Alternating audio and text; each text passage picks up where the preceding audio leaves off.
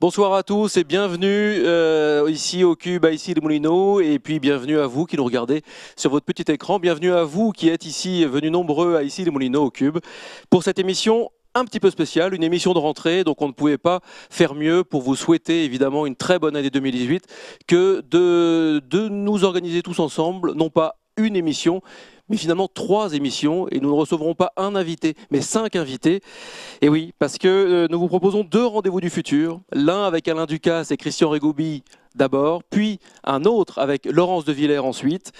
Et puis entre les deux, le duo, le fameux duo que vous attendez tant chaque mois, le duo composé de Charlie et de Rémi, vous emmènera à la découverte des frigos solidaires avec Baptiste Lordel et Doumnia Meptoul. Alors, vous êtes bien installé. Comme d'habitude, vous avez le réflexe du hashtag RDVF. Vous pouvez interagir, poser vos questions. Bref, cette émission est la nôtre, tous ensemble. Euh, Alain Ducasse, bonsoir. Christian Rigoubi, bonsoir. Et nous recevrons Nils Adosmanov, mon acolyte de tous les défis, euh, d'ici quelques, quelques minutes. Il va nous retrouver. Alors nous sommes vraiment très heureux de vous accueillir sur ce plateau. Nous avons, euh, nous avons, euh, j'allais dire, nous avons dévoré, mais oui, ça, ne va pas manquer de toute manière. Donc oui, il va y avoir des sourires. Nous avons dévoré vraiment ce livre. Manger est un acte citoyen que vous avez écrit tous les deux. Euh, c'est au-delà d'être un livre, c'est un, c'est un manifeste, mais c'est aussi un récit. C'est le récit d'un vivre ensemble. C'est le récit, c'est le récit d'un parcours aussi, et c'est le récit d'une, d'une vision, d'une clé de lecture. On va y revenir parce que finalement l'alimentation c'est une clé de lecture. On l'avait déjà vu euh, lors d'une émission avec Claude Fischler euh, sur la commensalité, l'art du partager, l'art du manger ensemble à travers le monde. Euh, c'est vraiment une prise de conscience, on va, on va y revenir. Alors si je devais donner quelques mots vraiment rapide pour, euh, pour vous présenter rapidement. Alain Ducasse, vous êtes l'un des chefs les plus célèbres de votre génération. Vous faites partie du cercle très fermé des cuisiniers triplement étoilés au Michelin. Vous êtes à la tête d'une entreprise qui est présente aux quatre coins du monde avec euh, hôtels, restaurants, écoles et puis un nombre incroyable de projets dont nous allons essayer de, parler, mais on ne pourra pas parler de tout ça, euh, on le sait, sait d'avance. Christian Regobi, vous êtes spécialisé dans la communication et le management des situations sensibles et de crise. Et vous avez participé à la création du Collège culinaire de France, il y a, ben, en même temps que les rendez-vous du futur, il y a pratiquement huit ans. Et vous êtes aujourd'hui le délégué général de ce Collège culinaire de France. J'ai quelques petites euh, questions très courtes qui appellent des réponses euh, très simples. Euh, c'est pour achever de faire connaissance ensemble. Et puis après, on va rentrer vraiment dans le, dans le livre, parce qu'en fait, on va le lire ensemble, quelque part. Alain Ducasse, qu'est-ce que vous répondez à un enfant de 8 ans quand il vous demande ce que vous faites dans la vie? On va, prendre le micro. Non, mais tout simplement euh, que je suis cuisinier. Et s'il dit oui, d'accord, mais cuisinier, ça veut dire que. Ça, veut dire euh, euh, donner du plaisir ceux pour qui je cuisine, mais aujourd'hui, sourcer les produits, les préparer simplement, les assaisonner justement, et les partager, quel que soit le niveau culinaire, avec beaucoup de sincérité, de générosité, euh, d'honnêteté. Et comme vous le disiez en introduction, la commensalité est un élément essentiel euh, dans un monde qui va de plus en plus vite, de s'arrêter pour partager. Euh, et l'acte sociétal qui, est peut-être celui qui est qu'il faut remettre en route dans un monde googlisé, globalisé, mondialisé, peut-être à nouveau de partager la nourriture dès son plus jeune âge, une nourriture dont on, connaît l'origine, c'est certainement euh, ce que je poursuis tous les jours. Christian Rigoubi, si un enfant de 8 ans vous demande ce que vous faites dans la vie Alors je vais lui répondre que je suis, euh, ça vous paraît très prétentieux, un conquérant de l'espace. Parce que, en fait, je n'aurais pas la prétention d'être un conquérant de l'espace physique euh, des planètes, mais je suis passionné par la conquête de l'espace entre les êtres, entre les individus. Et cette conquête de l'espace, elle est largement, terriblement sous-exploitée. Euh, il y a une richesse infinie que ce soit à travers euh, mon métier de communication, bien évidemment, puis c'est un métier de relation. Mais dès que j'ai pu rencontrer la gastronomie, euh, m'y intéresser avec euh, des discussions approfondies, notamment avec Alain, évidemment, Alain Ducasse, j'ai vu que la, relation était au cœur de la gastronomie, puisque ça nous concerne intimement et ça concerne la relation entre les êtres. On y reviendra certainement parce que c'est le fil directeur aussi de un peu du livre et surtout de ce que nous faisons concrètement derrière.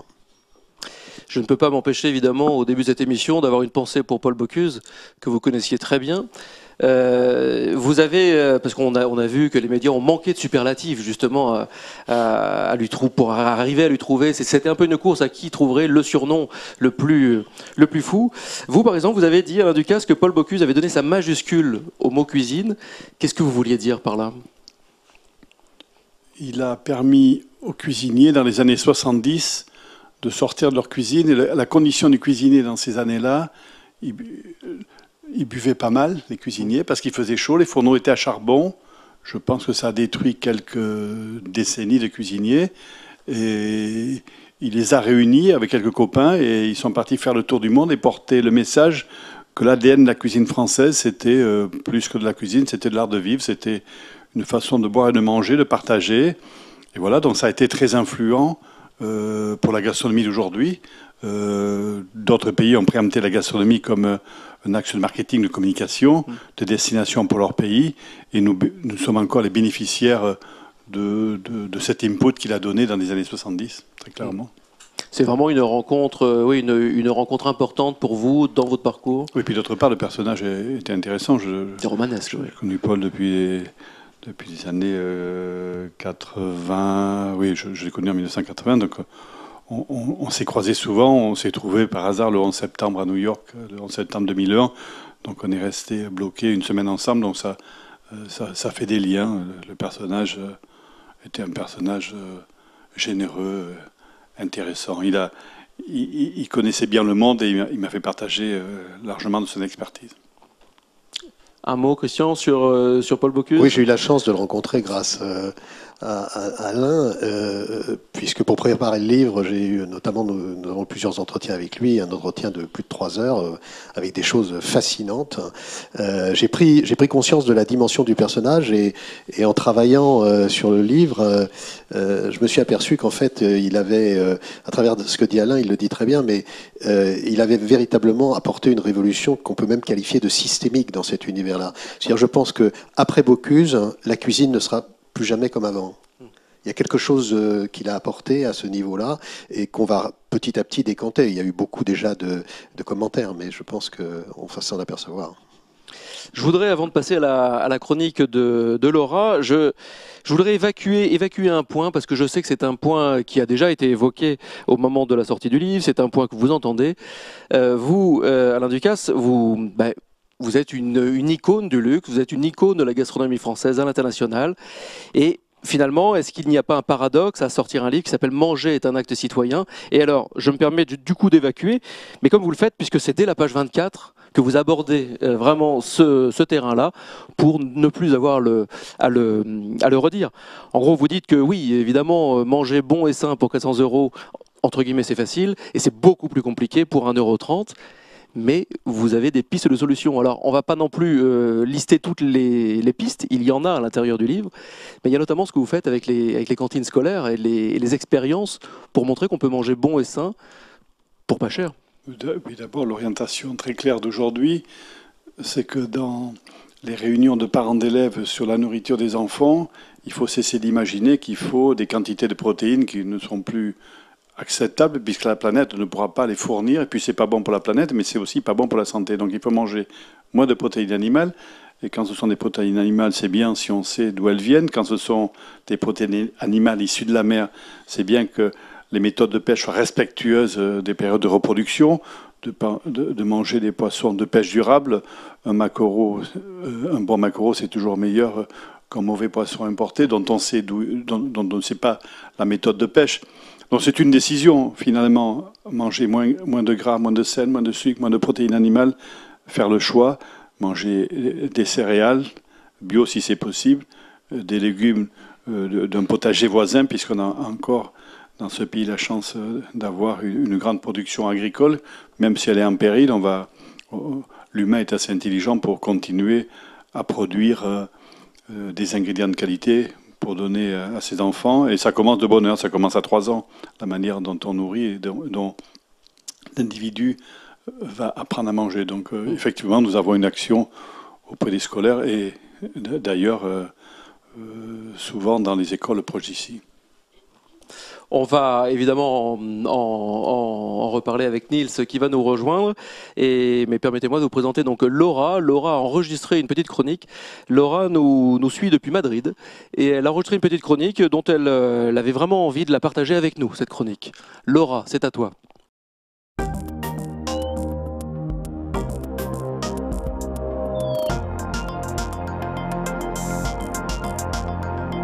C'est pas ce soir le rendez-vous du futur avec Alain Ducasse? Je serais toi, je cacherais ce burger. Bonjour à tous. Si je vous dis Instagram. Oui. Oui, oui. On est sur les rendez-vous du futur là Ça Coucou Je voulais profiter de la présence d'Alain Ducasse ce soir sur le plateau des rendez-vous du futur pour nous questionner sur notre rapport à la nourriture avec les réseaux sociaux qui sont entrés dans nos vies et plus particulièrement Instagram. Instagram a-t-il bouleversé notre façon de manger? En 2017, 208 millions de photos ont été partagées sur le réseau social Instagram avec le hashtag Food. Traditionnellement, manger, c'est partager un moment convivial avec sa famille, ses amis, ses proches autour d'une table à déguster de jolies assiettes gourmandes et appétissantes. Mais aujourd'hui, avec les réseaux sociaux, la convivialité s'élargit. On va vouloir partager ce moment convivial avec le reste du monde. Sans oublier bien sûr que les réseaux sociaux, eh bien, sont de véritables terrains de diffusion. Sur la toile, on va transmettre euh, son savoir-faire, les recettes que l'on aura créées, testées, goûtées, les derniers plats que l'on aura découvert, le dernier restaurant à la mode. Une autre question. Instagram nous gâcherait-il le plaisir de goûter ou de savourer? Il peut exister des plats ou des assiettes ou des produits pas très beaux ou difficilement instagrammables, mais juste trop bons quoi. Tout comme il peut y avoir des produits vraiment jolis à photographier, et au final en bouche ça paye pas de mine quoi. Enfin, une dernière question, et là je me tourne particulièrement vers Alain Ducasse. À quoi ressemble la relation entre les restaurateurs et Instagram? Prenons le cas par exemple d'Alexandre Gauthier. Ce chef a décidé de bannir les photos dans son restaurant. En Allemagne, c'est pire. Si vous photographiez un plat et que vous le mettez sur Instagram sans en avertir et sans demander au chef, c'est juste une atteinte au droit d'auteur et donc passible d'une amende. Et le pire que j'ai lu, c'est des restaurateurs qui racontent avoir déjà vu débarquer des gens avec un trépied et activer le flash en plein dans leur restaurant. Bref, tout ceci pose des questions sur la nuisance au travail et à la réputation du chef. Certains parlent carrément de privation de propriété intellectuelle. Pour information, en France, les recettes de cuisine ne relèvent pas du droit d'auteur. Après, bien évidemment, Instagram peut permettre une sacrée publicité pour des restaurateurs qui ouvrent leur établissement. Pour conclure, oui au partage de bonnes recettes, oui au partage de bons plans restaurants, mais mollo sur les Insta Food. Ça va être froid.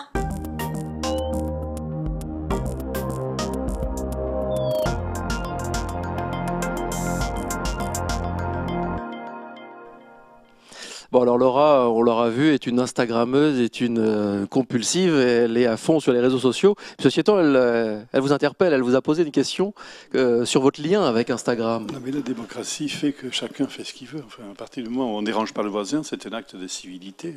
Donc il ne faut pas venir juste avec son pied et son projecteur, mais, sinon on peut prendre en photo. Il peut bien photographier son assiette, hein, faire ce qu'il veut. Il est en train de consommer, il peut bien garder la mémoire, le partager avec son ami.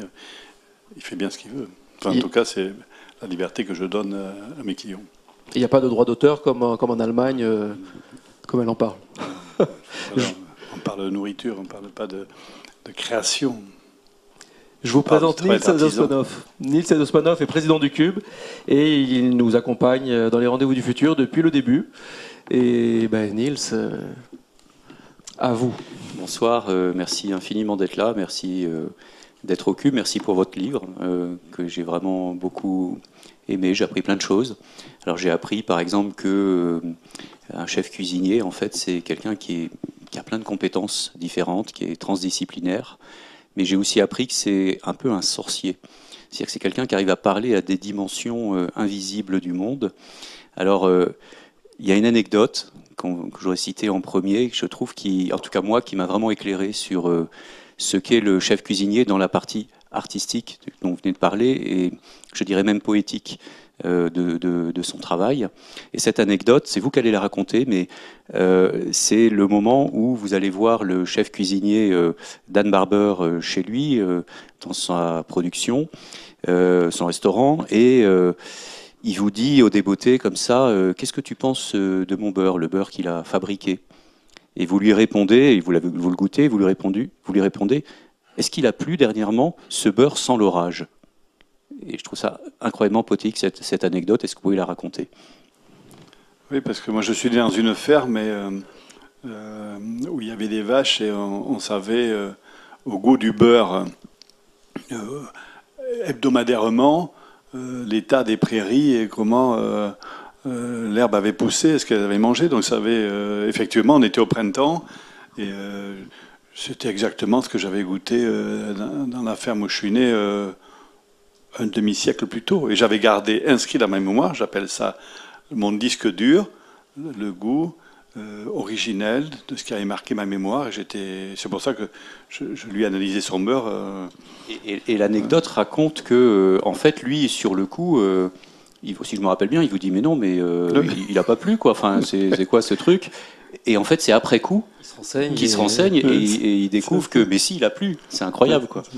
Ouais, mais voilà, mais c'est parce que j'ai une euh, grande mémoire gustative et, et je nourris mon disque dur en permanence, euh, chaque jour si possible, chaque semaine et euh, partout où je voyage. J'étais la semaine dernière au Panama pour goûter des, des graines de café d'un café rare qui va qui va permettre à, la communauté qui la cultive euh, d'en vivre plus confortablement que ce qu'elle en vit aujourd'hui, puisqu'on est, au début de la récolte.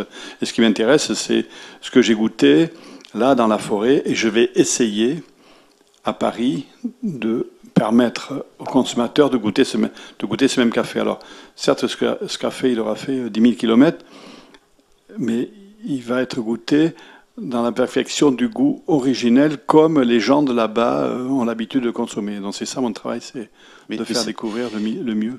Ça veut dire que vous êtes un hypermnésique de, de- de- du goût, euh, des saveurs. Euh, Comment ça marche quoi? Est-ce que si moi je voulais essayer par exemple, est-ce que c'est possible ou est-ce que vous avez un don comme Non, un musicien peut avoir un Non, mais c'est compositeur? possible. Il faut, euh, il, faut mémo- il faut mémoriser. Il faut y prendre plaisir d'abord. Moi, je, je- je- d'abord très égoïstement, je ne fais que ce qui me fait plaisir et je ne goûte que ce qui me plaît. Et je vais ensuite imposer à mes clients euh, que ce que j'ai aimé goûter. Donc Mais- ça va être. euh, Mais comment vous le vous le l'enregistrez? C'est-à-dire qu'est-ce que est-ce qu'il y a une manière de le faire? Est-ce qu'il y a un moment? Il y a, il y a un état de de- Perméabilité. Non, mais c'est la perméabilité, c'est la curiosité en fait. C'est euh, curieux du monde, curieux de tout, curieux des goûts, puisque c'est euh, ce qui est la trame de mon métier. Enfin, tout, tout, nous- tout me nourrit. La rencontre des, des individus partout dans le monde, où que je sois, je vais toujours trouver euh, plaisir. Dans les moments les, les plus difficiles, je vais toujours euh, y trouver quelque chose qui va m'enrichir, qui va me, qui va me rendre plus riche que je l'étais une heure avant. Et c'est ce qui m'est arrivé la semaine dernière. Et cette semaine, ça va m'arriver aussi, la semaine prochaine aussi, je suis sûr. Alors on va che- Il marche, il marche. Oui, ce qu'Alain Ducasse ne dit pas, mais que d'autres disent pour lui, c'est qu'il a le goût absolu. Comme on a une oreille absolue, absolue. indépendamment de, de tout ça. Enfin, en tout cas, c'est ce qui est dit de tous les gens qui l'entourent. et, et- et quand est-ce que vous l'avez su que vous aviez le goût absolu Non, euh, j'ai pas de goût absolu, ça c'est un qualificatif qu'on me donne, mais je- en tout cas, je m'entraîne tous les jours. Hier, j'ai goûté une nourriture 100% végétale, j'ai goûté 27 produits transformés, euh, de produits, euh, je sais pas, j'ai goûté euh, des, rien ne dépassait euh, 2 euros le kilo, donc on a goûté des produits extrêmement modestes. J'ai goûté le produit le plus, le plus cher, c'était la sardine, et après c'était euh, des carottes, des navets, enfin c'était rien des racines. J'ai fait, fait un- une dégustation hier euh, exceptionnellement euh, basique, modeste, c'était inversement proportionnellement délicieux. Voilà. C'était le contraire de la modestie des plats. Donc c'est une décision. Alors bien sûr, il y a un gros travail, etc. Mais on, on- on peut le faire. Et, et le- la prochaine étape, c'est de démontrer que on, on peut manger très très bon, des produits très modestes, pour autant qu'on ait la juste attention dans la qualité du sourcing, de l'assaisonnement, de la préparation, etc. Oui. Bon, on va essayer de, de- de cheminer, parce que le livre aborde ces sujets-là, on va essayer de cheminer euh, donc, euh, tout au long du livre, à travers euh, les- la suite des, des chapitres, un peu dans l'ordre. Vous pouvez évidemment euh, aussi euh, réagir dans les deux sens. hein. Euh, je m'adresse je à vous, mais je veux dire, n'hésitez pas, comme l'avez fait, à, à prendre le micro. Et... Moi, je goûte de tout partout. hein. Enfin, je vais goûter. Dans les, dans les, les premiers, cha- premiers chapitres du, du- du livre, c'est goûter le monde. C'est- à la fois euh, le- la- toute la démarche d'Alain Ducasse à travers le monde, mais euh, il y a aussi derrière, on va le retrouver effectivement à la fin du livre, le fait que le goût est, est- est le seul des cinq sens qui a la capacité de mobiliser tous les autres. Et ça, c'est très très intéressant parce que euh, justement, euh, dans ce métier, euh, c'est pas simplement le goût au, au sens premier du terme, c'est tout ce qui entoure le goût. Euh, et c'est une approche euh, euh, absolument phénoménale parce que l'œil est très important. D'ailleurs, on le sait puisqu'on on salive même en, en regardant quelque chose. L'oreille est importante. La cuisson, la cuisson à l'oreille est quelque chose de, de fascinant quand on, est, on écoute des, des, des grands cuisiniers comme Alain Ducasse. C'est- donc, et la conséquence de ça, qu'on a voulu aussi montrer dans le livre, c'est qu'il faut cultiver le goût. C'est que nous avons perdu le goût des choses, au sens propre comme au sens figuré. Donc c'est un véritable enjeu de société. Et, juste euh, parce que du coup, je rebondis sur, euh, il y, a- il y a des restaurants qui se sont ouverts où euh, on mange dans le noir complet. Qu'est-ce que, pour vous, alors du coup, est-ce que ça veut dire qu'on enlève quelque chose ou on, ou on- ou on- ou on amplifie une dimension, une des dimensions en le faisant? Enfin, vous avez essayé, Je pense, je pense qu'on enlève. on enlève, J'ai besoin de voir, d'accord. j'ai besoin de toucher. La couleur, On peut le- toujours sentir Ouais, le noir, ouais. mais je, je trouve qu'il y a une dimen- il y a plein de dimensions qui ne me conviennent pas. Puis moi, j'ai besoin de voir celui avec qui je partage la nourriture. Alors, j'ai un peu l'impression d'avoir devant moi euh, l'esprit de la terre et l'esprit de l'immatériel. hein. Euh, Vous disiez tout à l'heure que l'infiniment euh, grand dans, dans le monde de l'esprit, de l'immatériel, et, et vous qui êtes en lien, je dirais, avec ce qui me semble être beaucoup plus la, euh, la terre, le vivant, la biodiversité, etc. Le, tangible, monde réel, le tangible. Voilà, c'est ça. construire l'intangible. Absolument. construire le souvenir. Tout à fait. Et euh, alors, pour parler un petit peu de votre rencontre, ce qui a présidé euh, à, à l'écriture de ce livre, alors y a- ça démarre très fort dans le livre. hein, je, vais, je vais lire un petit passage. Euh, vous dites Nous n'avons jamais disposé d'autant de technologies ultra performantes pour communiquer, mais dans le même temps, nous n'avons jamais eu autant de difficultés à communiquer les uns avec les autres. Les, débats ne sont plus des échanges d'idées, mais des confrontations, des points de vue fermés, assénés à coups de tweets et empêchant toute pensée profonde de se déployer. La parole n'a plus aucune valeur, donc plus aucun crédit. Nous pouvons établir le même constat pour la gastronomie. Nous n'avons jamais disposé d'autant de ressources et de produits, et pourtant, nous n'avons jamais aussi mal mangé. Le tableau est-il aussi noir que ça? Ça démarre très fort quand même. hein. Oui, c'est pour placer le. Bien sûr qu'on mange très très bien, on peut manger très très bien. Pour autant, pour autant, c'est toute la clé d'ailleurs de ce que nous disons. Pour autant qu'on se donne la peine d'y penser.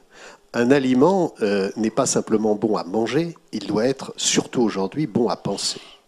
Si on ne pense pas ce que l'on mange, si on ne prend pas conscience de ce que l'on mange, effectivement, on est dans la malbouffe.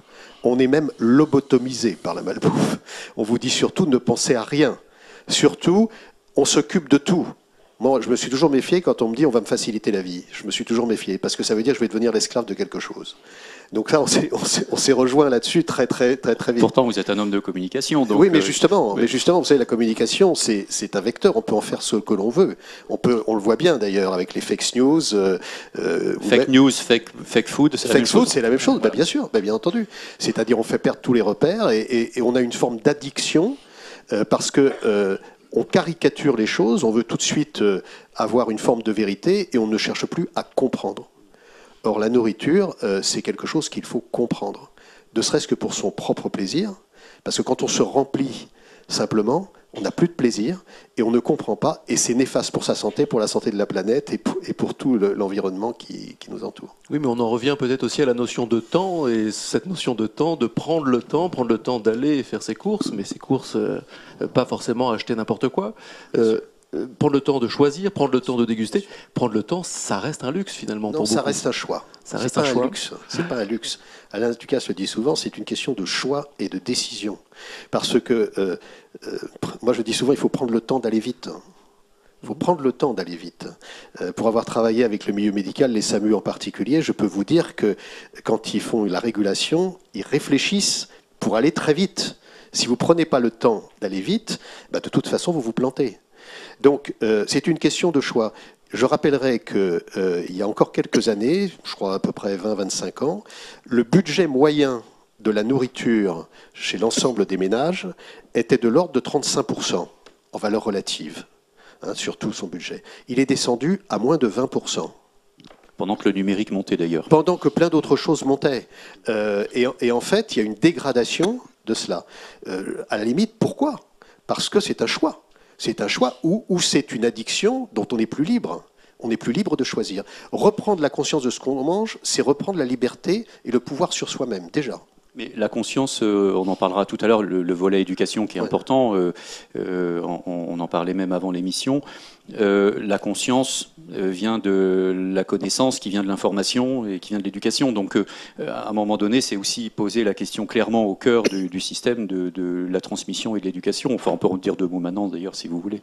Je voudrais juste dire en, en préalable que pour moi, je fais une différence entre le savoir dont nous sommes inondés, nous avons tous accès au savoir à travers Internet, et la connaissance, connaissance, qui est l'accès à la connaissance, ça passe par l'expérience. Ça passe par. euh, euh, on n'a pas la connaissance euh, simplement en, en tapant sur Internet et en ayant le savoir. Et tout le métier de, de- de cuisinier, c'est- un parcours qui est tellement exemplaire par rapport à ça. On ne peut pas parvenir euh, à faire ce métier avec euh, grande qualité et arriver au sommet sans passer par ce chemin de la connaissance, donc la transmission. Connaître, c'est euh, naître avec, Voilà, exactement. Oui. Alors, on, on va faire comme ça, on va suivre le livre, et puis, mais on voit qu'il y a des petits chemins de traverse hein, qui vont se prendre, ça va être très bien. Euh, alors, je voulais lire un autre euh, passage. Euh, vous dites Inutile de se voiler la face, les problèmes de santé et les maladies dites de civilisation, l'obésité, le cholestérol, le diabète, certains cancers et la, et la progression endémique sont en grande partie dus à l'alimentation industrielle. Alors, oui, c'est un constat, on ne va pas dire le contraire. Et en même temps, le constat qu'on met en face, euh, qui est tout aussi euh, factuel, c'est comment on va faire pour nourrir 10 milliards d'habitants euh, avec une progression exponentielle. Hein. C'est-à-dire que ce n'est pas dans trois siècles, c'est là, maintenant, c'est demain matin. Est-ce qu'on peut concilier qualité et, et produit de masse? Enfin, produit de masse ou je est sais oui, pas. Il faut, il faut manger moins de protéines animales, plus de légumes et plus de céréales. Il faut inverser la proportion. Comme on pourrait considérer de euh, 80-20, il faut passer à 80 de légumes et céréales et 20% de protéines au mieux dans le meilleur des cas. Et puis des, des protéines dont, dont on connaît parfaitement la méthode d'élevage, euh, la méthode de pêche, les périodes de reproduction, etc. Donc c'est une décision. Cette question qui revient souvent, ou cette remarque, ou cette, euh, c'est absolument une imposture. Je vais vous dire pourquoi. Parce que, en fait, c'est l'inverse. Si nous continuons l'industrialisation la standardisation, nous ne pourrons pas nourrir 10 millions d'individus. Pourquoi? Parce qu'aujourd'hui, le système tel qu'il est, d'industrialisation et de standardisation, ne peut plus produire sans détruire. Il détruit la santé des individus.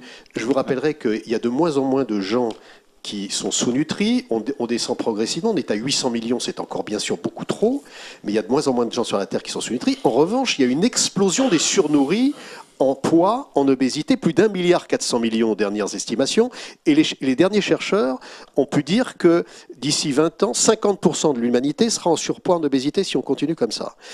Ça détruit la santé de la planète. 7 millions d'hectares deviennent incultivables, deviennent totalement stériles, définitivement, à cause des intrants. Donc, et ça détruit des filières économiques, sociales, etc. Donc, on ne peut pas dire euh, qu'est-ce qu'on va faire. Ça, c'est le discours, évidemment, des industriels. On ne pourra pas faire autrement. Allons-y et continuons à déverser euh, ça sur la planète. Mais là, on va dans le mur. D'ailleurs, euh, les industriels le savent. hein.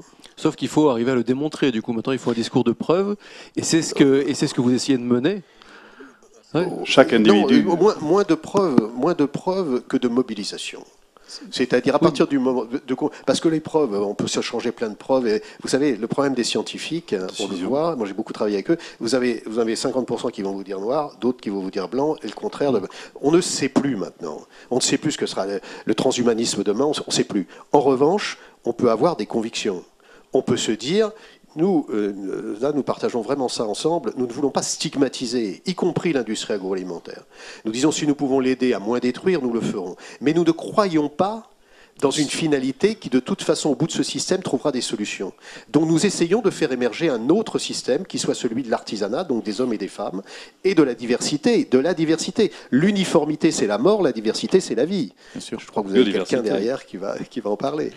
Mais c'est politique aussi. C'est pas que une problématique industrielle-économique, c'est aussi Manger est un euh, une vision politique. du monde. Voilà, c'est donc c'est c'est c'est citoyen et politique. Bien quoi. sûr. Ouais. La Euh, prise de conscience est actée, euh, j'ai bon espoir. oui, pour vous, le, Oui, coup est parti, quoi. Le- Oui, les individus on, on se prend en charge, très clairement. L'information est à disposition de tous, c'est une décision. Oui, après voilà, c'est un choix, mais il faut euh, C'est éclairer ces choix-là. Il Oui. faut apporter cette connaissance-là, sinon c'est. Alors j'avais noté qu'effectivement, produire un kilo de viande, c'est 10 kilos de céréales, c'est 4000, 4000 litres d'eau. 30% de la production de céréales sert à nourrir les animaux, effectivement, donc on voit bien, enfin, c'est un coût euh, absolument incroyable. Euh, alors, euh, pour que cette conscience advienne, dont vous parliez, enfin en tout cas qu'elle se répande, bah, il faut former les gens. Euh, ça passe, on l'a dit, par l'éducation, et sur ce qu'est la bonne cuisine à portée de tous. Je reprends votre expression. Alors, vous avez créé l'Académie du goût, le Wikipédia de la gastronomie. Est-ce que vous pouvez en dire quelques mots et surtout dire les retours que vous avez eus par rapport à ça? Question. Ça progr- Qui veut en parler?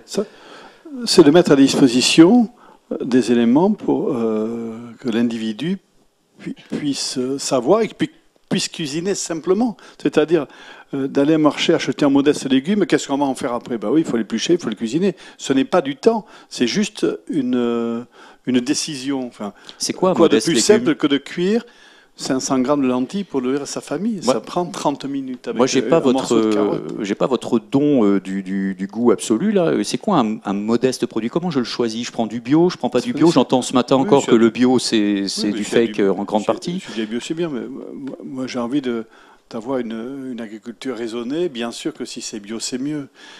Mais d'abord, je vais goûter. Alors, ouais, moi, j'ai un problème quand je vais au marché. Je vais, je- Moi, si je goûte, je suis pas sûr de.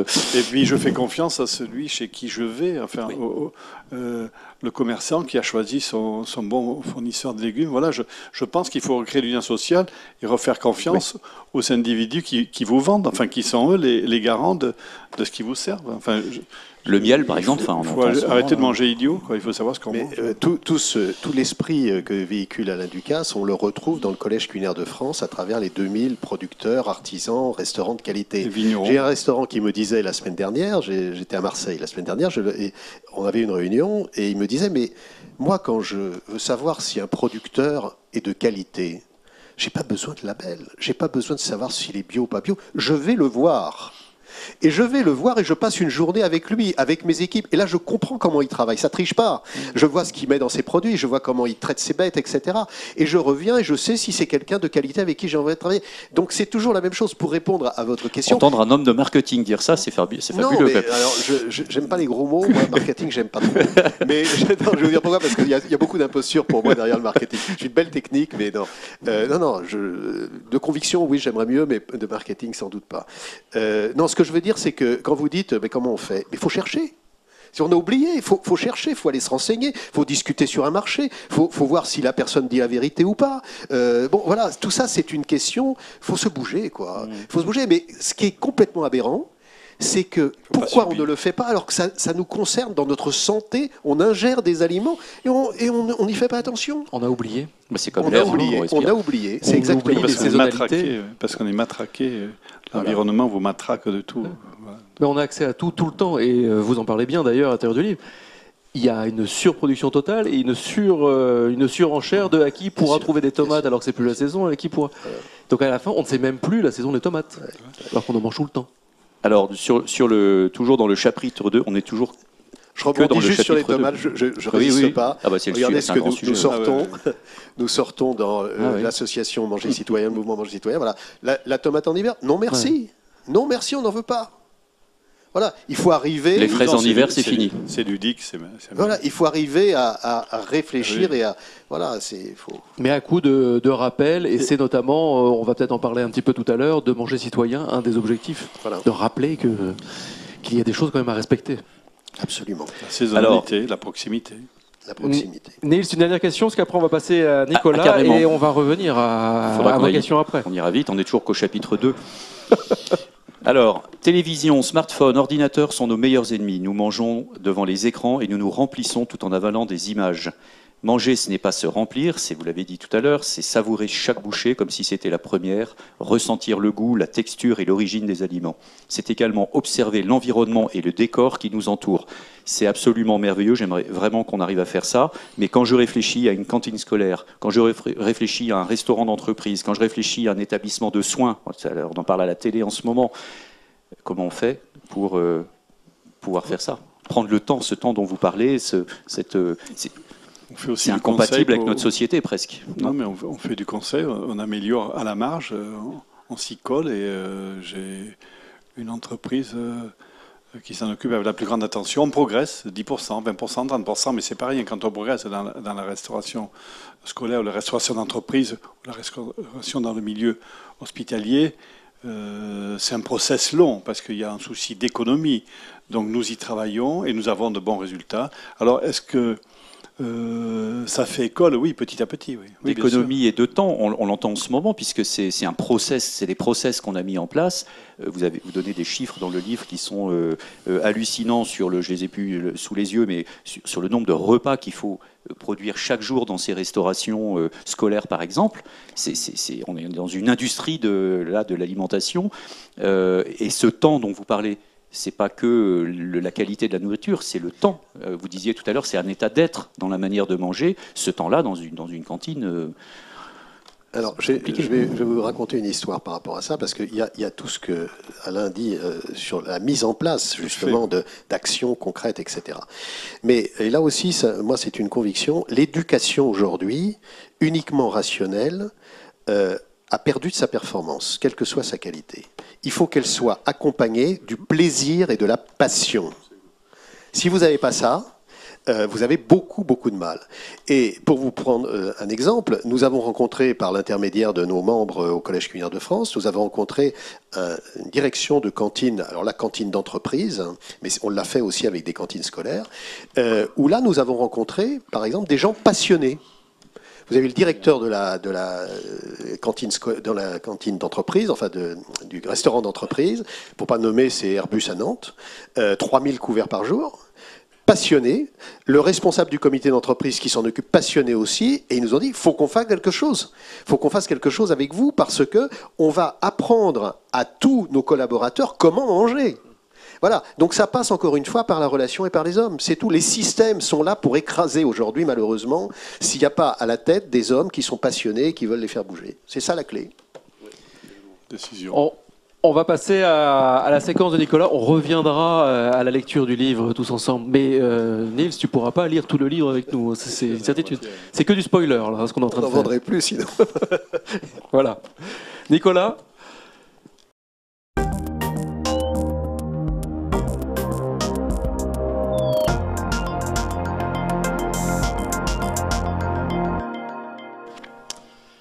bientôt 9 milliards d'hommes euh, sur la planète, de plus en plus carnivores, qu'il faut nourrir sainement dans un environnement qui se dégrade. voilà l'équation que nous devons résoudre, et vite. Beaucoup d'inconnus dans cette formule, mais néanmoins une certitude est partagée. Le modèle agricole actuel est fortement critiqué pour son caractère intensif, non durable et toxique pour notre santé et notre environnement. Plusieurs options pour prendre une autre voie. Tout d'abord les initiatives food tech celle d'entrepreneurs qui inventent de nouveaux produits et services pour disrupter le secteur de la fourche à la fourchette. Selon le Digital Food Lab, à l'origine d'une étude sur les 400 startups françaises du secteur qui ont levé 317 millions d'euros depuis 2013, les défis relevés par les entrepreneurs food tech sont bien les mêmes que ceux soulevés par notre équation sur l'alimentation du futur. Alors, le monde des startups à la recherche de la rentabilité maximale serait compatible avec les caractéristiques de l'innovation responsable? Pour euh, la réponse est oui. Première entreprise européenne spécialisée en recherche et innovation responsable, elle met son expertise à disposition des entrepreneurs sociaux, mais aussi des grands groupes et des jeunes ingénieurs.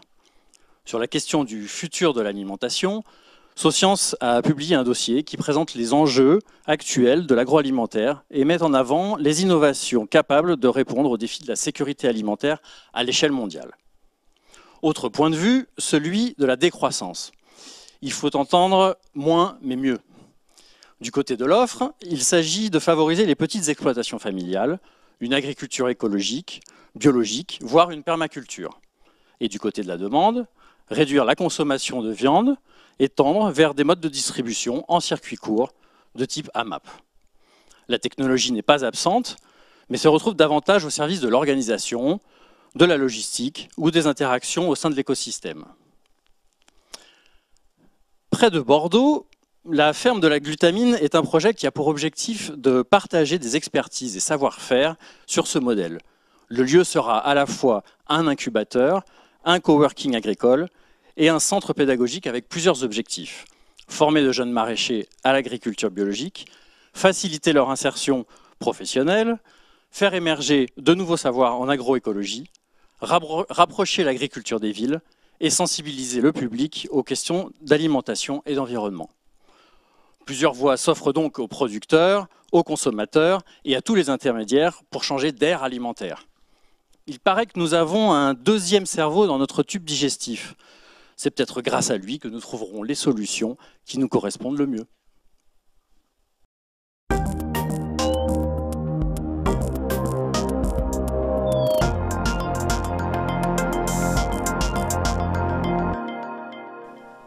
Merci Nicolas et merci donc à sa chronique 12 Good Web. Une petite, euh, un petit rebond, une petite réaction sur, euh, sur cette chronique? Et puis on reprendra le, fil de la lecture. En fait, euh, il y a plein d'initiatives positives, c'est très très bien.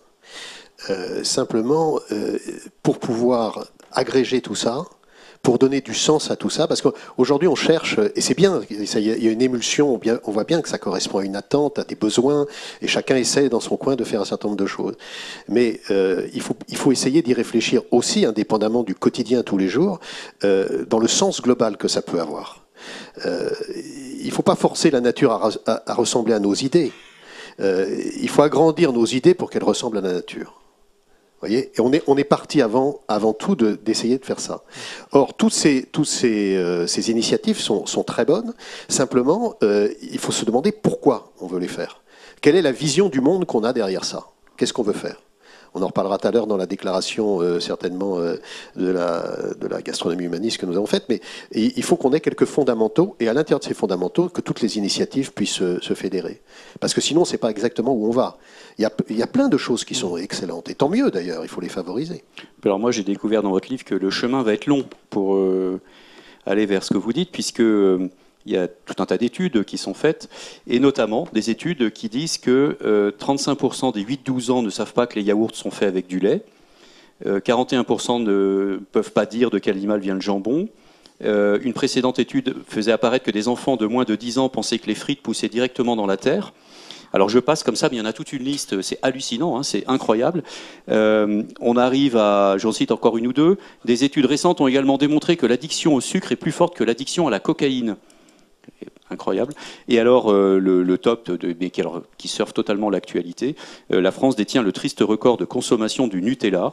Les Français en engloutissent 2,7 kg chaque seconde, c'est-à-dire 76 000 tonnes par an, soit 26% de la consommation mondiale. Nutella, c'est 70% de graisse et de sucre, la nouvelle drogue des pauvres, et tout le monde a vu euh, effectivement l'actualité avec ces véritables émeutes qu'il y a eu parce que de la grande distribution a fait des euh, réductions de 70%. D'ailleurs, ils ont remis ça avec des couches, euh, j'ai vu ça aujourd'hui, des couches culottes. C'est dingue. C'est très significatif cela. Si on reparle deux minutes de Nutella, il faut savoir qu'en alimentaire, la bonne affaire en alimentaire est souvent une sale affaire. Il faut avoir ça à l'esprit. Non, non, mais il faut, avoir ça à l'esprit et que les premiers pénalisés sont les gens qui sont en difficulté économique, bien évidemment. Parce qu'ils sont pénalisés dans le sens où ce qu'ils achètent ne correspond pas à la qualité qui est affichée et derrière, c'est destructeur destructeur pour leur santé, etc. Mais ce qui, ce qui a réussi euh, une certaine forme d'industrie agroalimentaire, c'est absolument extraordinaire, c'est de faire des victimes des soutiens consentants de ce qui les tue. Ça, c'est extraordinaire les plus grands totalitarismes, on, en, aurait rêvé, ils n'auraient jamais réussi à le faire. Il faut avoir conscience de ça. Et donc c'est un vrai combat. C'est un vrai combat. Vous voulez réagir également Personne n'ignore la réalité des faits que Nutella, c'est essentiellement de la matière grasse, ce qui n'empêche que les consommateurs achètent parce que c'est une question de prix et de, de- de plaisir euh, pas cher. Donc le sucre est une vraie addiction. D'ailleurs, c'est moins de gras, moins de sel, moins de sucre, moins de protéines animales, plus de légumes, plus de céréales, etc. Dès le plus jeune âge, voilà. Donc c'est ce pourquoi on milite. Et puis chacun, s'il a connaissance, doit avoir la connaissance de ce qu'il mange.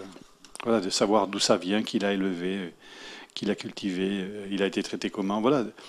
La- je pense que la connaissance est à portée de, est à portée de tous aujourd'hui, donc il faut rendre les gens curieux. Voilà, Il faut les rendre curieux. Mais Nutella, par exemple, oui, il faut rappeler l'impact sur la biodiversité, l'impact de la trace qu'on laisse justement en surconsommant du Nutella. Euh, Je fais référence à l'huile de palme, évidemment. Alors, ils auraient changé un peu leur recette, mais enfin, c'est, on reste. C'est vraiment une illustration. Euh, oui, d'ailleurs, alors je vais, je vais passer d'un chapitre à l'autre, je vais sauter un petit peu, mais comme ça, ça me permet de rebondir sur ce que vous venez de dire. Voilà. J'ai euh, j'ai été il y a deux, deux ans. Oui, Oui, il y a deux ans, au Salon mondial de l'alimentation, enfin, le Nourrir le Monde, qui se trouvait à Milan, j'ai été frappé euh, au niveau d'un pays africain où je suis rentré. euh, il y a marqué Nourrir le Monde, Nourrir le Monde. Et je leur demande, mais ça veut dire quoi? Qu'est-ce que vous faites? Ils ont, ils ont eu beaucoup de mal à me répondre. Ils disent, maintenant, on veut nourrir le monde. Bon, très bien. Et je sors, et juste devant, vous aviez Nutella. Voilà, juste devant, nourrir le monde de ce pays africain qui faisait euh, effectivement du cacao, etc. Et vous aviez Nutella. et qui était Donc- monoculture et qui, du et coup, voilà, donc, euh, euh. Avait Alors- un impact colossal. Pour, pour rebondir, alors j'ai fait un petit saut quantique hein, dans un chapitre plus loin. Euh, vous dites un plat fabriqué en usine à base d'ingrédients négociés à bas prix, cultivé au Roundup, récolté par des ouvriers sous-payés, saturé de graisse hydrogénée, vendu en grande surface, cuit au micro-ondes et avalé en 5 minutes avec un soda devant la TV, coûte infiniment plus cher au smicard en dépenses, en temps, en médicaments qu'une soupe de poireaux ou une omelette préparée en Oui. 10 minutes avec des poireaux frais et des œufs bio. On est C'est dans une, les... Est dit, citation de Perico Légas, hein, pour, euh, justifier et rendre à César ce qui appartient à César, qui est un combattant, comme on le sait, euh, de tous les jours sur ce, sur ce créneau-là. Et, et vous ajoutez, la qualité n'est pas une question d'argent. Vous citez Thierry Marx qui dit, la qualité n'est pas une insulte à la pauvreté, elle est une insulte à la médiocrité. Euh, en fait, on- là, on est vraiment dans les, ce qu'on appelle les externalités négatives en économie, c'est-à-dire que finalement, il y a un coût caché énorme dans euh, la, la- la production euh, industrielle. On le paye derrière dans la santé, on le paye dans tout un tas de choses. Euh, alors, on va passer au chapitre 4. Euh, on, a, on avance. hein. Je, je, je regarde Eloi parce qu'après il me tape dessus en disant. Non, on avance, mais tu, tu avais réussi à aller dans les chapitres bien après, puis tu reviens au chapitre 4. Là, on. Alors Claude Fischler, qui était avec nous à un précédent rendez-vous du futur, euh, nous disait que manger relève d'un acte tout à la fois culturel, social, politique, sa- sanitaire, psychologique, politique, artistique. Il faut développer une approche systémique de la- de l'alimentation. Euh, Donc ma question, c'est, euh, je le disais un petit peu en introduction, un chef cuisinier, c'est vraiment quelqu'un qui est transdisciplinaire. C'est, Non, Oui. mais vous, ça vous paraît Oui. évident, mais Oui, ça ne l'est pas pour. euh, Oui, c'est évident. Et c'est beaucoup de compétences donc qu'il faut, qu'il faut intégrer en réalité. Ça va Oui. bien au-delà de, des produits, de la terre, du, de la culture. euh. Mettre les gens autour de la même table, c'est certainement euh, un acte qui permettrait à la planète, malgré les individus euh, qui ont des avis différents, on va les mettre autour de la même table pendant le temps du repas, le temps de la commensalité. euh, tout va pour le mieux. Et ensuite reprendront les conflits. Mais je trouve que la table est certainement euh, l'endroit de, de paix le plus essentiel euh, sur cette planète. Et partout, il y a l'acte social de manger et de partager le temps d'un repas, euh, de, de, de parler, de discuter, de, prendre le temps de s'opposer autour d'une nourriture, même si elle est la plus modeste. Je pense que le sens de la table est certainement un des endroits les, les plus civilisés de la planète, comme aime, aime à le dire mon confrère Guy Savoie. Oui. C'est un acte de civilité de partager des nourritures modestes.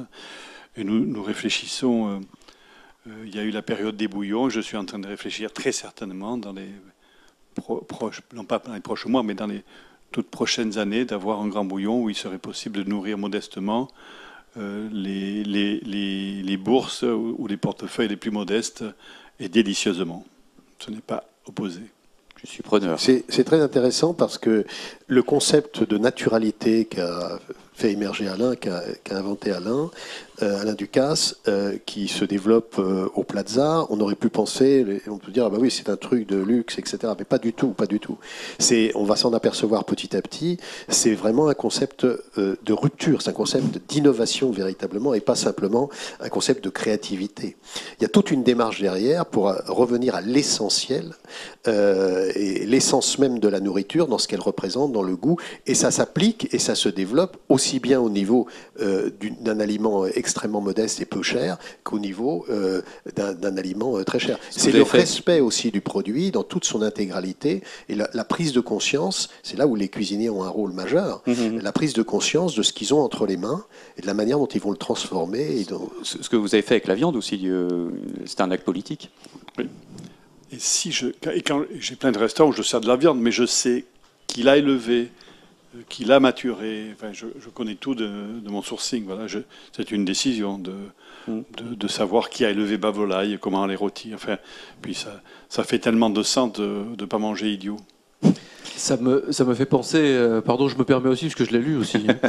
ça me fait penser à, à plusieurs pages autour de, de plein d'inepties, d'absurdités, euh, autour de la traçabilité des produits, autour de mensonges qu'on voit, autour de... Alors oui, il faut lire les étiquettes, mais en même temps, euh, qui sait vraiment lire une étiquette? Et donc on en revient toujours à ce principe d'éducation de. Et puis c'est écrit tout petit. Hein. Et puis c'est écrit tout petit. Et puis il y a beaucoup d'éléments qu'on ne connaît pas, on ne sait pas ce que c'est. le transit dans un pays euh, permet à, un certain nombre de pays euh, de s'approprier l'origine. Et quand c'est un pays qui mm. vient très très loin, dont on connaît peu de la source du produit, effectivement, il y a beaucoup de, il y a beaucoup de triches dans, dans, la traçabilité. Oui. Il faut que Bruxelles ait envie euh, de favoriser euh, et de porter la connaissance du consommateur européen euh, de ce qu'on lui donne à manger. Et ensuite, le consommateur est en droit de décider. En tout cas, il faut que ce soit transparent. On en revient du coup à une certaine crise de confiance qui est globale, mais qui est aussi vis-à-vis du coup de, des restaurateurs aussi. Et, ça, euh, et c'est pour ça qu'il faut des initiatives comme les vôtres pour fédérer, pour non pas labelliser euh, parce que parce que pas totalement ça l'objectif, mais pour qu'on pour qu'on ait confiance quand on va au restaurant euh, et et de il faut qu'on sache que ce n'est pas un produit industriel qui est réchauffé au micro-ondes comme malheureusement c'est le cas beaucoup. C'est aussi le fait que le consommateur citoyen euh, prenne en charge sa propre responsabilité. C'est-à-dire que euh, quand même on va dans un restaurant, euh, on a, le, le, côté qui est dans les années fin du siècle précédent, le client roi, etc. C'est le, le, client se pénalise lui-même s'il est comme ça. Il doit arriver en essayant de comprendre ce qu'il a dans l'assiette, d'enclencher une, une, relation avec celui qui est en salle, etc., etc. Pour comprendre et s'intéresser. Une humilité. Et la plupart du temps, s'il tombe sur un restaurant de qualité, la personne va être très heureuse de pouvoir parler de ce qu'elle fait, pourquoi, et voilà. Donc c'est vraiment fondamental. On en revient au lien, au lien social, à la confiance, à la discussion. Pour aller dans ce sens-là et pour apporter euh, dans, dans manger, le mouvement Manger Citoyen, nous publions toutes les semaines une rubrique Désintox qui décrypte ça. Comment lire une étiquette, comment, etc., etc., pour aider, bien évidemment, euh, les citoyens consommateurs euh, à savoir ce que manger veut dire. Et alors ça, on le retrouve où, du coup, pour que ce soit très clair pour... C'est manger-citoyen.org et pour aller sur tous les bons restaurants de France, c'est restaurantdequalité.fr. Voilà. Et là, vous avez tout et vous êtes sûr de pouvoir reprendre conscience de ce que manger veut dire. Alors, le chef cuisinier euh, Massimo Bottura, que vous citez, euh, dit l'ingrédient le plus important de la cuisine, c'est la culture. Avec la culture vient la connaissance, avec la connaissance vient la conscience, avec la conscience vient l'engagement.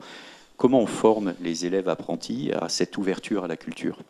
Dans, une école où on apprend la cuisine Déjà, Massimo Bottura était formé par Alain Ducasse, donc c'est, la tradition est déjà. Mais comment on transmet cette euh, curiosité à, la culture en général et pas que à son métier? En apprenant la perméabilité, la curiosité, être comme une éponge, regarder le monde, enfin, se, cultiver de tout. Euh, euh, je, veux, je, veux, tout savoir sur tout. Il faut, il faut donner aux jeunes cuisiniers l'envie de tout savoir sur ce qu'il fait, de ce qu'il prépare, d'où ça vient, voilà, qu'il aille à la rencontre.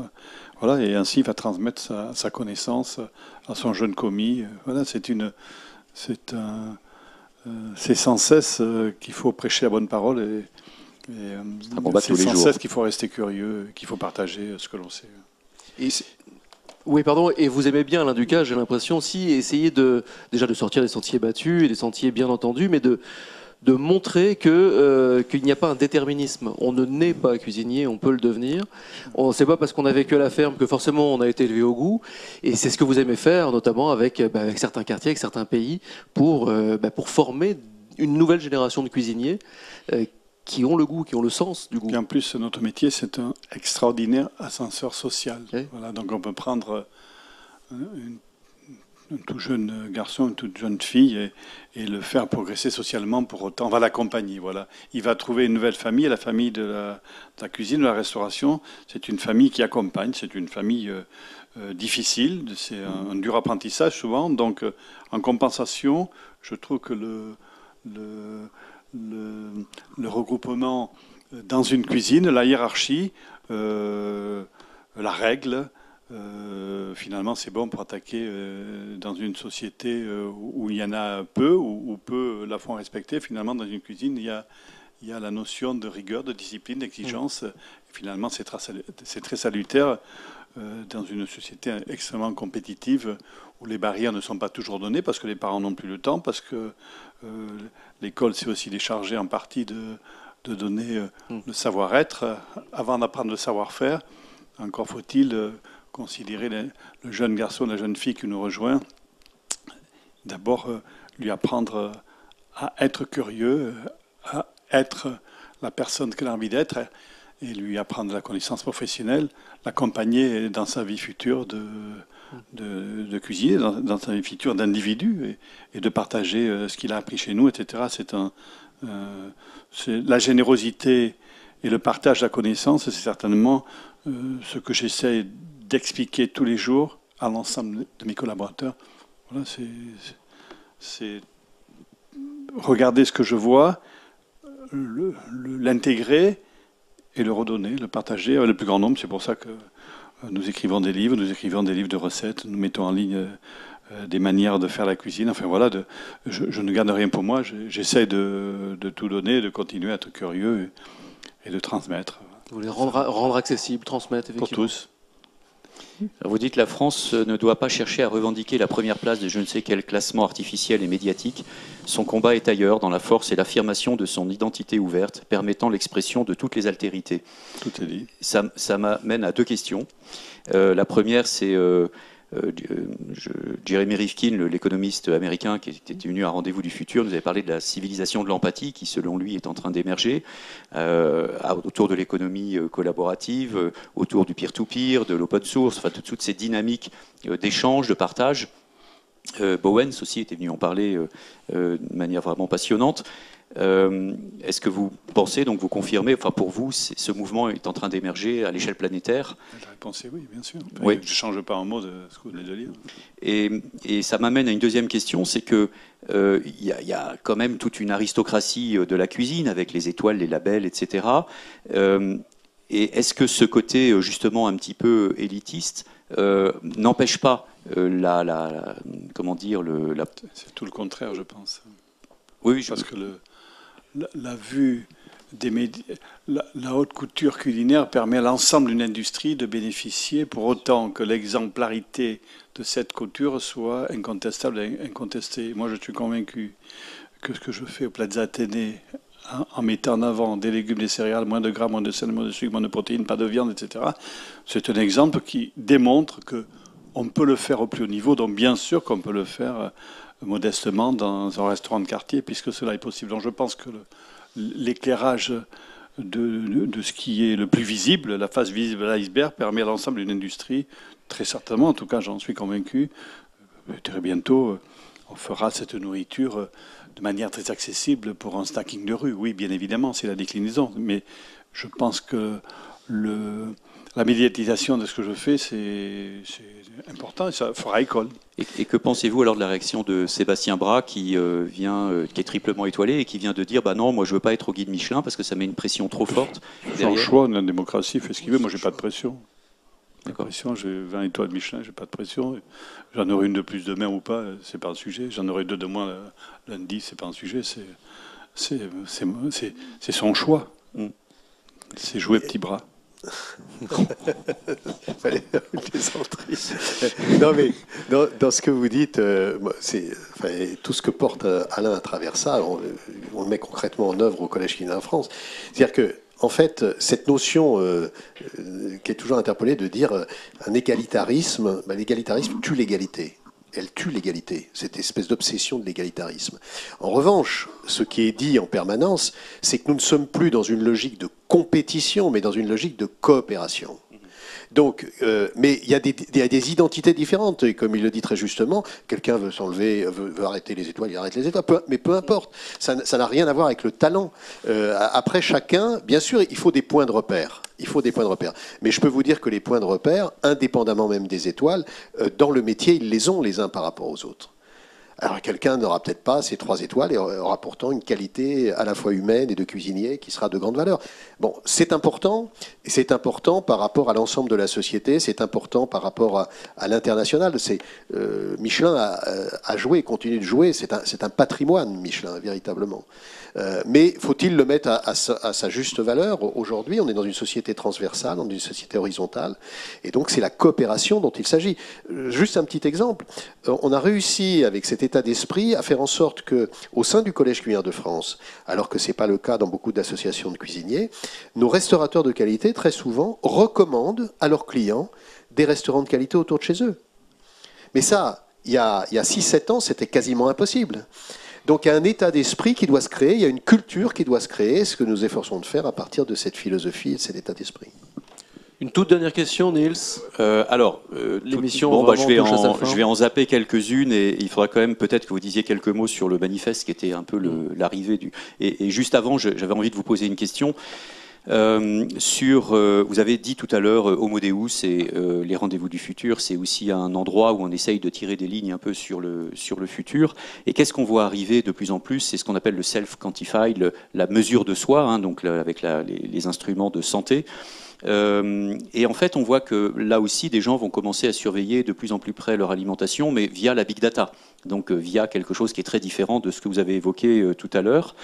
Euh, Comment vous voyez cette euh, évolution et euh, est-ce qu'il n'y a pas le risque, ou risque ou pas, je ne sais pas, hein, de, que demain des intelligences artificielles finalement nous fassent nos menus hyper personnalisés, customisés en fonction de notre, comment dire, notre biologie, etc pour notre bien, mais où du coup, bah, la santé prendra le pas sur le plaisir. Quoi.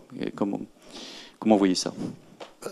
Moi, je, crois que euh, ce que vous posez, c'est euh, c'est le grand enjeu de l'humanité de demain, euh, allant même jusqu'au transhumanisme. Bon, là, il y a plusieurs projections qui se font. Enfin, je pense que notre conviction, c'est que euh, tout ce qui va se faire en progrès technique, etc., qui devance d'ailleurs très largement la pensée des hommes aujourd'hui, ça va beaucoup plus vite, et le, progrès, en- entre guillemets, technologique va nous surprendre. L'éthique est très difficile à suivre derrière, enfin, c'est des grands sujets que vous traitez. Euh, je, pense que euh, faut toujours penser à un vrai rapport de force. Le rapport de force, c'est que l'humain doit toujours dominer, toujours dominer ce qu'il crée. Donc pour moi, enfin, c'est une conviction, je pense qu'on la partage. Euh, après, euh, que, que cette technologie-là soit intégrée, mais, mais si on la laisse courir toute seule, si à un moment donné, on ne maîtrise pas, et surtout pas, à mon sens, pas seulement en tout cas, euh, à coup d'éthique, etc., à coup de mobilisation personnelle. Vous venez de le dire, si tout vous est servi sur un plateau, si vous savez tout, etc., ben, il n'y a plus de plaisir il y a plus cet élément-là. Le plaisir, c'est aussi l'inattendu, c'est l'imparfait, c'est voilà. C'est mais euh, l'humain doit rester majeur. L'humain doit rester majeur. C'est le sens d'ailleurs de ce que nous faisons. Oui, doit être. un- Il doit rester maître de sa destination, en pleine connaissance. Et c'est le sens du manifeste pour une gastronomie humaniste. C'était là où tu voulais revenir, Niels, Bah, pour finir euh, l'émission. Oui, je pense que ce serait effectivement bien de dire quelques mots sur ce manifeste et l'appel à une déclaration universelle de la gastronomie humaniste euh, euh, et le manifeste donc pour une, gas- une gastronomie citoyenne, puisque c'est effectivement ce à quoi arrive euh, toute cette réflexion Alors, on a voulu que le, la conclusion soit pas une conclusion, mais soit un point de départ Oui. euh, qui rentre aussi dans tous les, tout, tout ce qui est fait concrètement, parce que euh, tout ça, c'est pas simplement des, des- des mots. Alain Ducasse a généré notamment des, des opérations comme Goût de France, dont vous avez peut-être entendu parler, qui, en reprenant un peu l'idée de, des dîners d'Épicure, euh, fa- faisant que partout dans le monde, euh, le même jour, vous ayez un repas à la française qui soit fait. Donc on est déjà sur une logique, euh, la, gastronomie est au cœur des enjeux de l'humanité. Nous en sommes convaincus sur les enjeux de santé, d'avenir de la planète, on l'a vu tout à l'heure, sur les enjeux culturels. C'est quel choix de culture on fait euh, sur des enjeux d'éducation, euh, parce que on l'a redit tout à l'heure, mais euh, ce métier est quasiment une école de vie quand on regarde bien. On apprend énormément de choses et beaucoup plus que la cuisine. Ça va au-delà de la cuisine. À travers la cuisine, on apprend beaucoup, beaucoup de choses et on peut déterminer beaucoup de choses sur l'avenir. Donc cette déclaration universelle de la gastronomie humaniste, c'est modestement de se dire à la fin de cette réflexion commune qu'on a eue avec Alain, de se dire est-ce qu'on peut pas tracer quelques pistes qui, bien sûr, doivent être nourries, doivent être discutées, etc., qui nous semblent essentielles euh, pour l'avenir de l'humanité et le rôle que la gastronomie va être amenée à jouer. La gastronomie au sens de Bria-Savarin, hein, qui est, euh, c'est la science raisonnée de tout ce qui concerne l'homme en tant qu'il se nourrit. Son but est d'assurer la meilleure vie possible à travers l'alimentation pour les hommes. Il a dit, il a tout dit, et, et c'est ce que nous, nous, nous faisons à travers ça. Donc quelques principes euh, qui sont énoncés là. On en a énoncé euh, cinq. Il y a cinq articles, Voilà, oui, cinq articles. Mais c'est que le départ d'une. Mais c'est que le départ. Maintenant, les cinq, on le voit bien, recoupent absolument tout ce qu'on fait. Euh, mais attention, aujourd'hui, on parle beaucoup de droits. Oui, c'est ce que j'allais dire. C'est Voilà. intéressant, Euh, c'est qu'il y a des droits et des devoirs. Voilà, euh, ouais. les droits et devoirs. Moi, moi, je pense que euh, on devrait d'abord demander je dois quoi? Je dois quoi pour dire j'ai droit à? Mais on, on a trop dit j'ai droit à sans penser à je dois quoi? Donc c'est pour ça qu'on on, on a rupture avec le collectif, c'est-à-dire on ne pense qu'à soi et ne pensant qu'à soi, on devient prisonnier de soi-même puisque nous sommes des êtres sociaux qui nous relions bien évidemment aux autres. Donc il faut inverser les facteurs. Euh, je dois quoi? C'est ce que nous disons d'ailleurs euh, aux gens du Collège culinaire de France quand ils sont sélectionnés. La première chose qu'ils nous demandent, mais qu'est-ce que ça va apporter? Ben, euh, Ça va vous apporter strictement rien, ce que vous allez y apporter vous. Et ça fonctionne. Et là, ça fonctionne. Mais c'est une culture. Vous disiez, il va falloir du temps. Oui, et Facebook n'existait pas en 2004. Ça, va aller, ça peut aller très vite aussi. hein. Les choses peuvent aller très vite. Merci beaucoup, messieurs, d'avoir accepté l'invitation. Merci. Nous avons passé vraiment Merci. un grand moment et on sent bien qu'on aurait pu passer encore euh, beaucoup, beaucoup de minutes. Niels, mais Niels, il est incroyable. Il, voilà, il corne ses livres de cette manière-là et il note dedans tout ce qu'il lui faut. Euh, cette émission donc touche à sa fin. On, se retrouve d'ici 20 minutes à peu près, puisque là, vous allez retrouver le duo de choc, Rémi Charlie, avec euh, Baptiste Lorder et euh, Doumnia euh, pour les frigos solidaires. Vraiment, on va braquer le projecteur sur un vrai acteur de changement. Donc restez connectés et donc à tout de suite.